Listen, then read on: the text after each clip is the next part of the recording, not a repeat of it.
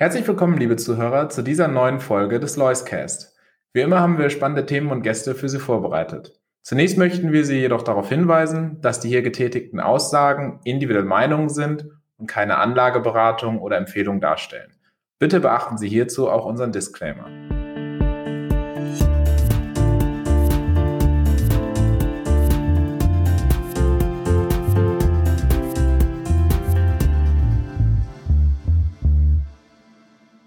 Herzlich willkommen zum heutigen Loiscast. Mein Name ist Gerrit Breit, hier verantwortlich für Vertrieb und Marketing bei der Lois AG. Und im heutigen Loiscast wieder mit dabei mein Kollege Markus Herrmann. Herzlich willkommen. Hallo Gerrit. Hallo. Ja, es ist ja Tradition, dass wir uns äh, Marktthemen, Updates etc. widmen. Und im Moment äh, ist ja doch zum einen äh, die Inflation zurückgekommen, ein Stück weit ähm, die Prognose vom Wirtschaftswachstum doch nicht ganz so rosig. Es äh, gibt verschiedenste äh, Aussagen im Markt, äh, Marktteilnehmer, die sich positionieren. Ähm, ich habe heute den Spruch auch gelesen, sell in May and go away. Auf was achtest du denn im Besonderen jetzt gerade in so einer Marktphase für dein Portfolio? Also wenn man die ganzen Sachen, die du genannt hast, aufgreifen möchte, nochmal ein bisschen analysieren möchte, ähm, Thema Inflation, ja, kommt runter. Wir haben jetzt eigentlich in Deutschland äh, so einen Sondereffekt gehabt im, im Juni. Ähm, da kam die Inflation nicht nach unten, lag aber daran, dass im Vorjahr ähm, die erstens das 9-Euro-Ticket eingeführt wurde im Juni und der Tankrabatt. Das heißt quasi die Vergleichsvorlage im Vorjahr war künstlich niedrig. Äh, in den anderen europäischen Ländern sehen wir, dass die Inflation weiter zurückgehen wird und ich erwarte das auch äh, für die restlichen Monate ähm, weil einfach weiterhin alle Inputfaktoren nach unten zeigen, auch wenn man über nächstes Jahr nachdenkt, ähm, was jetzt die Gehaltskomponente angeht. Ich kann mir kaum vorstellen, dass in der aktuellen wirtschaftlichen Lage kombiniert mit nachlassenden Inflationsraten dann überbordende Gehaltssteigerungen geben wird. Das heißt, auch der Faktor wird schmaler werden. Insofern äh, ja, laufen einfach die Inflationstreiber aus. Gleichzeitig sieht man bei der Wirtschaft, ähm, dass jetzt die jüngsten Indikatoren negativ tendiert haben. Das heißt, nach einem Anstieg, den wir eigentlich gesehen hatten, seit äh, November letzten Jahres im IFO-Index und anderen wirtschaftlichen Frühindikatoren haben wir jetzt gesehen, dass das Ganze ne negativ ähm, tendiert. Ähm, Schwäche kommt aus China, erholt sich nicht so wie gedacht, ähm, eher so ein bisschen seitwärts tendierend. Ähm, USA-Wirtschaft ist auch eher schwächer als gedacht. Und gleichzeitig haben wir einfach in sämtlichen Branchen ein immer noch extremes Destocking. Das heißt, die Läger werden weiterhin runtergefahren. Und das wiederum hat äh, auch wieder ähm, drei Gründe, die da ähm, zugrunde liegen. Erstens hat jeder natürlich ein relativ volles Lager aufgrund der Lieferkettenproblematiken. Die Lieferketten haben sich aber stark stabilisiert bzw. normalisiert. Das heißt, jeder versucht das wieder auf Normalmaß zurückzufahren. Das ist der erste Punkt. Der zweite Punkt ist, ähm, wenn die unterliegende Nachfrage schlecht ist, dann versucht jeder eigentlich tendenziell ein ähm, sehr niedriges Lager zu haben, ähm, damit eben keine Produkte schlecht werden, äh, weil man eben weiß, der Absatz ist eher unter Erwartungen in den nächsten Monaten. Und der dritte Effekt, und da sind wir schon wieder bei der Inflation, haben wir den Kreis geschlossen, ähm, ist, dass eigentlich alle Firmen unisono sinkende Preise erwarten für allerlei äh, Material, ähm, weil man eben sieht, was Rohstoffpreise, was Energiepreise, was Transportpreise machen. Alles nach unten ähm, gekommen. Ne? Alles nach unten gekommen. Dementsprechend ähm, geht man natürlich auch davon aus, dass der Endpreis dann äh, die, die Reise Richtung Süden antreten wird. Und ähm, dann steuert man logischerweise sein Lager so, dass man möglichst wenig kauft, in der Erwartung, ähm, dass man in zwei, drei Monaten eben günstiger kaufen kann. Denn was man heute kauft, ähm, da hat man letzten Endes ja dann einen Buchverlust, wenn man das wieder günstiger weiterverkaufen muss. Ähm, den umgekehrten Effekt hatten wir natürlich während der sehr inflationären Phase. Da haben alle versucht, möglichst früh zu kaufen, weil sie wussten, in zwei, drei Monaten kommt die Preissteigerung. Ähm, und das lastet momentan sehr stark an der, auf der Wirtschaft, gerade bei den Chemieunternehmen beispielsweise oder ähm, ja, anderen Unternehmen, die so diese, diese Basisgrundstoffe auch herstellen, ähm, sieht man schon, dass die sehr stark unter diesem Lagerabbau leiden. Hast du nicht den Eindruck, dass der klassische Anleger, um vielleicht das äh, Gespräch so in Richtung Finanzwelt zu ziehen, äh, also Anlegerwelt, ähm, dass der Anleger trotzdem im Moment noch stark beeinflusst ist von dieser Angst, Preissteigerung. Und es ist ja nicht nur eine Angst, es gibt ja viele äh, Preise, geh in eine Eisdiele, geh was auch immer kaufen, ähm, teilweise die Preise schon noch hoch sind oder auch gestiegen sind teilweise.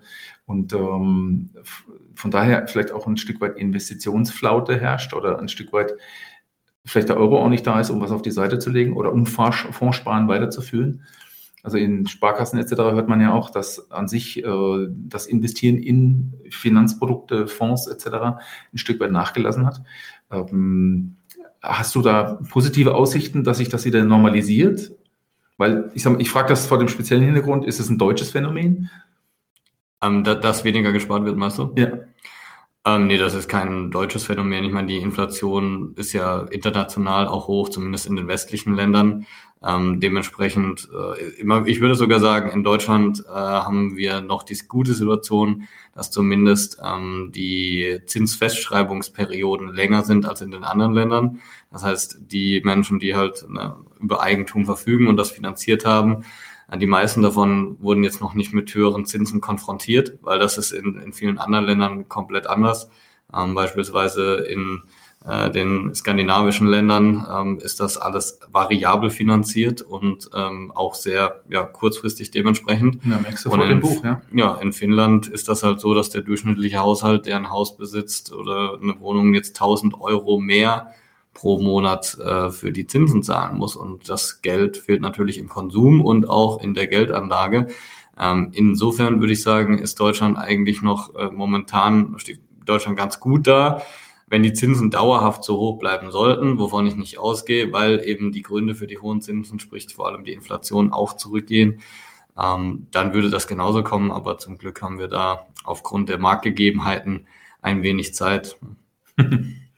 Ja, die Politik ist ja im Moment auf der Suche nach Impulsen, um ein Stück weit auch die Wirtschaft zu stärken. Ähm, alle möglichen Aussagen. Ähm, die Frage am Ende bleibt ja mal, wie finanziert man so eine, sei es eine Subvention oder irgendeinen Impuls, um eben die Wirtschaft an der einen oder anderen Stelle wettbewerbs zu halten oder zu machen. Wir haben ein Stück weit auch letztes Mal, glaube ich, über einen Subventionswettbewerb gesprochen.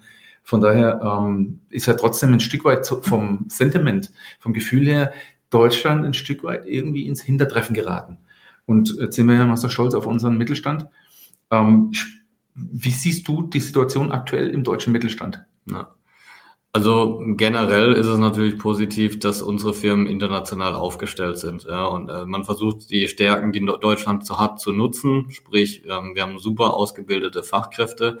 Unser gesamtes Ausbildungssystem ist äh, vorbildlich, auch die Universitäten.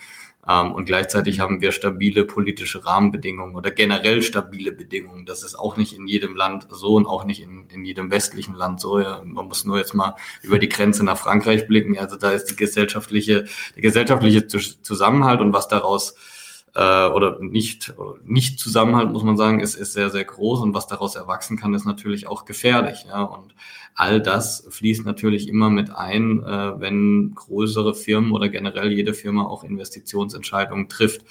Insofern muss man sagen, Deutschland ist ein langweiliges Land im positiven Sinne. Ja, es verändert sich nicht besonders viel. Also der hat Fels in der Brandung, aber wir haben natürlich sehr, sehr herausfordernde Themen, ganz klar. Ähm, und Geld da wäre eigentlich genug, muss man sagen. Ja, kaum ein Land verfügt über so hohe Steuermittel und über so eine Potenz sich, wie, ja. wie Deutschland. Aber es muss natürlich von einer fähigen Regierung ähm, gesteuert werden und es muss ein großer Plan her und diesem, diesem Plan muss eben auch nachgegangen werden mit äh, Konsequenz. Und was würde, ich würde sagen, zum ersten Mal seit vielen, vielen Jahren haben wir eine Bewegung in der Wirtschaft, dass sich ähm, die Wirtschaftseliten jetzt wirklich öffentlich einmischen in das Thema. Ja, man hat immer in der mhm. Vergangenheit versucht, es gab immer ein paar Lautsprecher logischerweise, die sich darüber auch definiert haben, aber so die, die Masse an, an CEOs und äh, Familienunternehmer, ähm, die wollte sich jetzt da keine Feinde machen in der Politik. Man hat gedacht, ja, lass die mal machen, wir machen unser Ding und ähm, das, das hat schon immer so funktioniert. Aber jetzt sieht man einfach, dass das in die ganz falsche Richtung läuft, weil Deutschland ähm, da einfach nicht schnell genug vorangeht, weil man die Zeichen der Zeit nicht erkennt, weil man... Es entsteht Druck dann am Ende. Es ne? entsteht ja. Druck, ja, und ähm, man, man ruht sich einfach aus auf dem, was man äh, erschaffen hat. Und das sind eben die Luxusprobleme, die man, die man dann immer hat. Ja, ähm, wenn es einem zu gut geht, äh, dann kommen allerlei andere Themen ins Spiel und man vergisst eigentlich, was der Kern des, des eigenen Wohlstands ähm, ist und was, was den überhaupt erschaffen hat.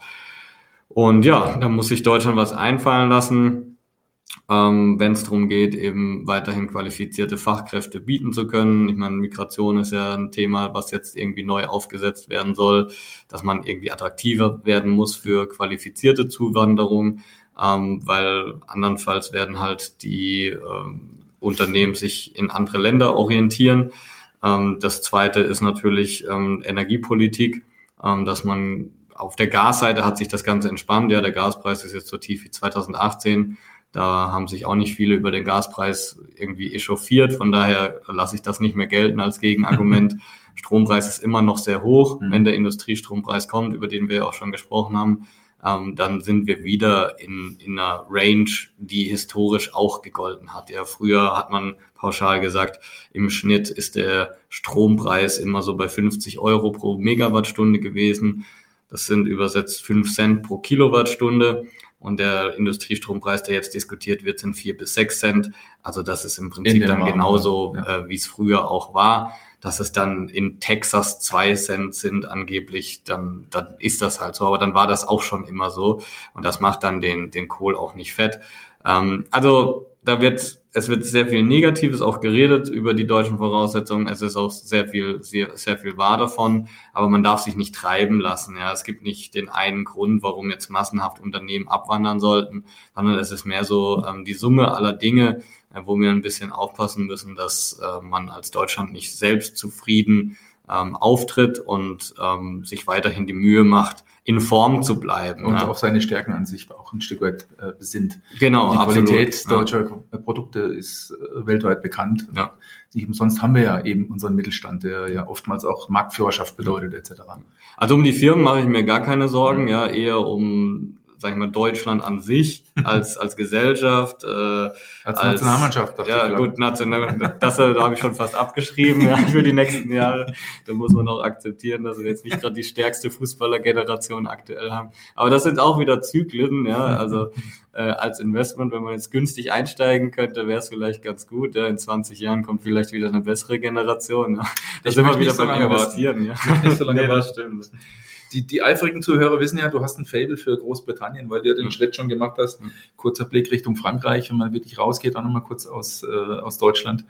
Ähm, wie beurteilst du äh, Großbritannien? Ist das wirklich ähm, durch den Austritt so verheerend schlimm geworden dort? Inflation ein großes Thema. Ähm, da ja auch hauptsächlich invest oder viele Investitionen von dir getätigt werden in, in Großbritannien, ähm, kannst du da noch ein, ein, Stück weit dieses, dieses Land, diesen Markt beleuchten? Mhm. Ja, also Investitionen von den Firmen, die sind eigentlich nicht wirklich zurückgegangen. Das ist ein Aktienmarktthema, das einfach mhm. Großbritannien äh, über die Jahre diese Abflüsse hatte und immer noch hat. Das lastet auf den, gerade auf den ähm, ja, UK-Aktien selber. Viele britische Asset Manager haben auch die Abflüsse, weil man einfach sagt, wenn man die Makrodaten anschaut, dann muss ich jetzt äh, nicht unbedingt hohes Exposure in dieses Land haben, weil das Wirtschaftswachstum ist das niedrigste in Europa und die Inflationsraten sind die höchsten. Ja, also es, es screent sozusagen schlecht. Äh, warum wird sich das verändern? Ähm, die Inflation ist ein Stück weit nachgelagerter als in den anderen Ländern, weil wir in Großbritannien die höchsten Lohnsteigerungsraten gesehen haben. Ähm, wir hatten, also ein Drittel der Bevölkerung hat über zehn Prozent Lohnsteigerung bekommen mhm. in diesem Jahr ähm, und die anderen zwei Drittel auch signifikante. Wenn wir jetzt in Deutschland schauen, da waren das vielleicht fünf Prozent.